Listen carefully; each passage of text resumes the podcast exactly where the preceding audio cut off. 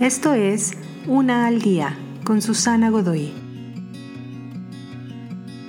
Día 250.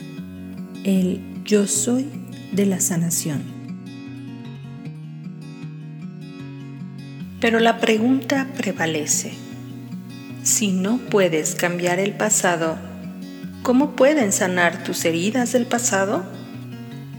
Si un médico tuviera la tecnología, podría sanar cualquier herida, pero la dificultad con cualquier herida emocional o espiritual de tu pasado es que incluso si es removida, la causa de la herida aún permanece.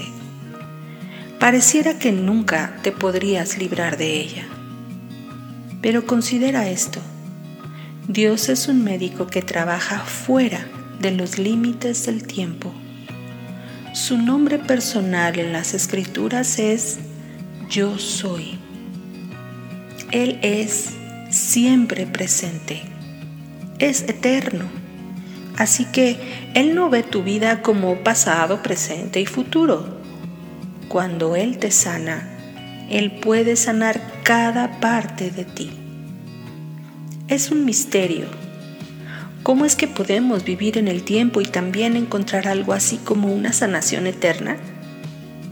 Pero nuestro trabajo no es entender esto.